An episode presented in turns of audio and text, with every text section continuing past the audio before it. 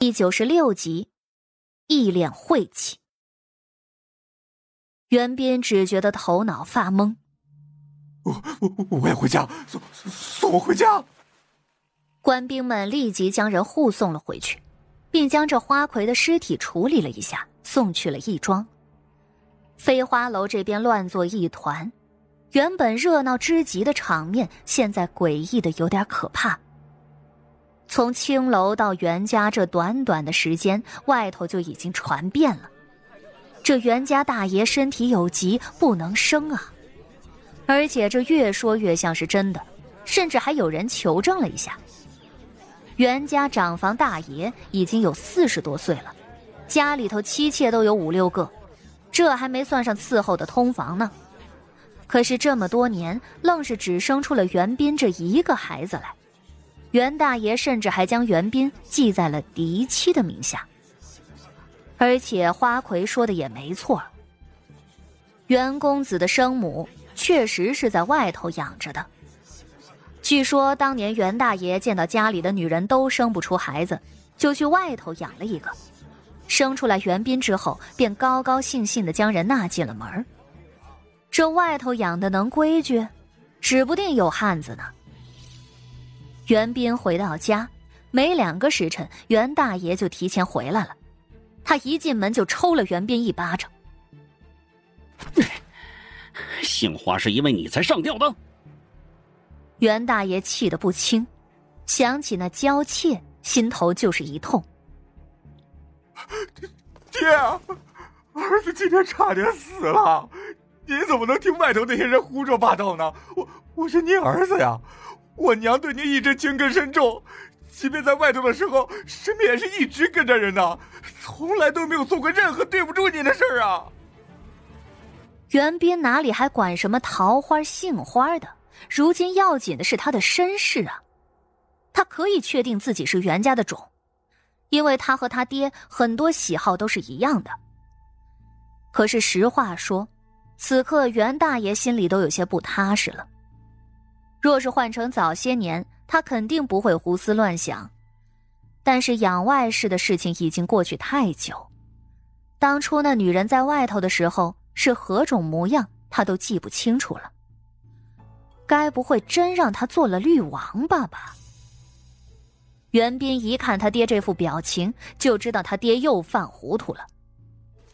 不是，爹，我我我错了，爹，我我是不该对杏花下手，但是那个女人自己主动勾引我的，儿子真真错了。但是他们姐妹俩都不是什么好东西啊，临死了还要污蔑我，我。我是不是您儿子呀？您心里不清楚吗？您看我和您长得多像啊，一模一样。袁大爷冷静下来，没错这是他养了多年的儿子，眉眼与他年轻的时候还是有几分相似的。而且如今外头的人都在胡说八道，若他真怀疑了儿子的出身，那他可就真成了笑话了，不仅要被人骂作是活王八。甚至还以为他不能人道，生不出孩子呢。袁大爷袁慕庭皱着眉头说道：“行了，跪在地上成什么样子？现在外头风声紧，待在家里，别去书院了。”人言可畏呀，就算他坚信儿子是他的，又能有什么用？别人的心里可不会这么想的。还有那逼死庶母的事儿。那叶氏不是府里的贱妾，是写了纳妾文书的良民。如今朝中怕是也会有人以此参他一本。可是袁斌的事情已经闹得街头巷尾人人皆知了，自然也传到了书院里头。不少人都想到了谢桥那日说的话，突然就觉得一阵心凉。是巧合吧？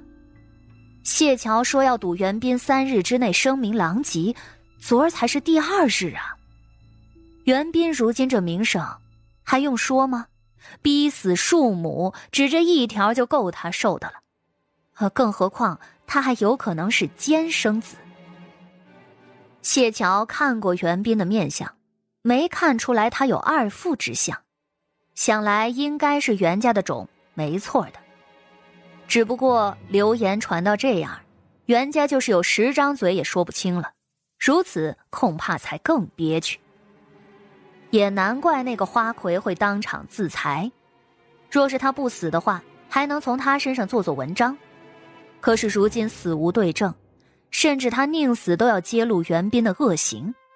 他说的那些话，就更加让人深信不疑了。可以说，袁斌的前途肯定是毁了的。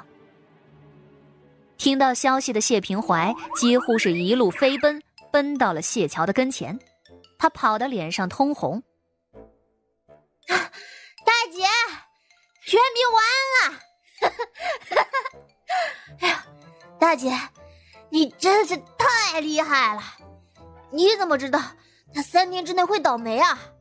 现在外头的人都在弹幕他呢，说他不是袁家亲生的，他们说的有鼻子有眼的，还说十几年前见过袁明生母呢，说他生母和一个卖鱼的走的特别近。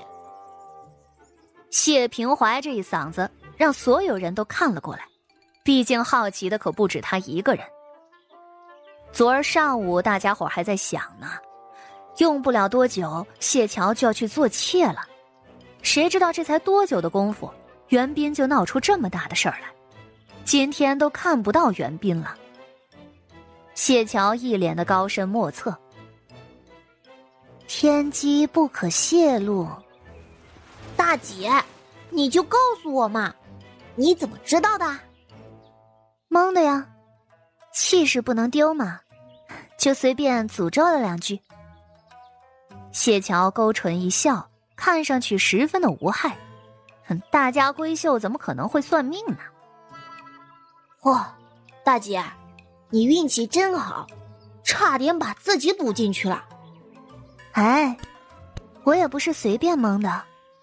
那个袁斌一看就不是个好东西，我一介官员之女，他都敢随便调戏，可见他平日所做的坏事有很多。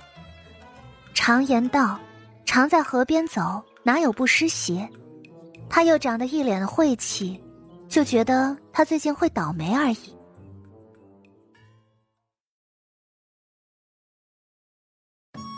本集就播讲到，感谢您的收听。去运用商店下载 Patreon 运用城市，在首页搜索海量有声书，或点击下方链接听更多小说等内容。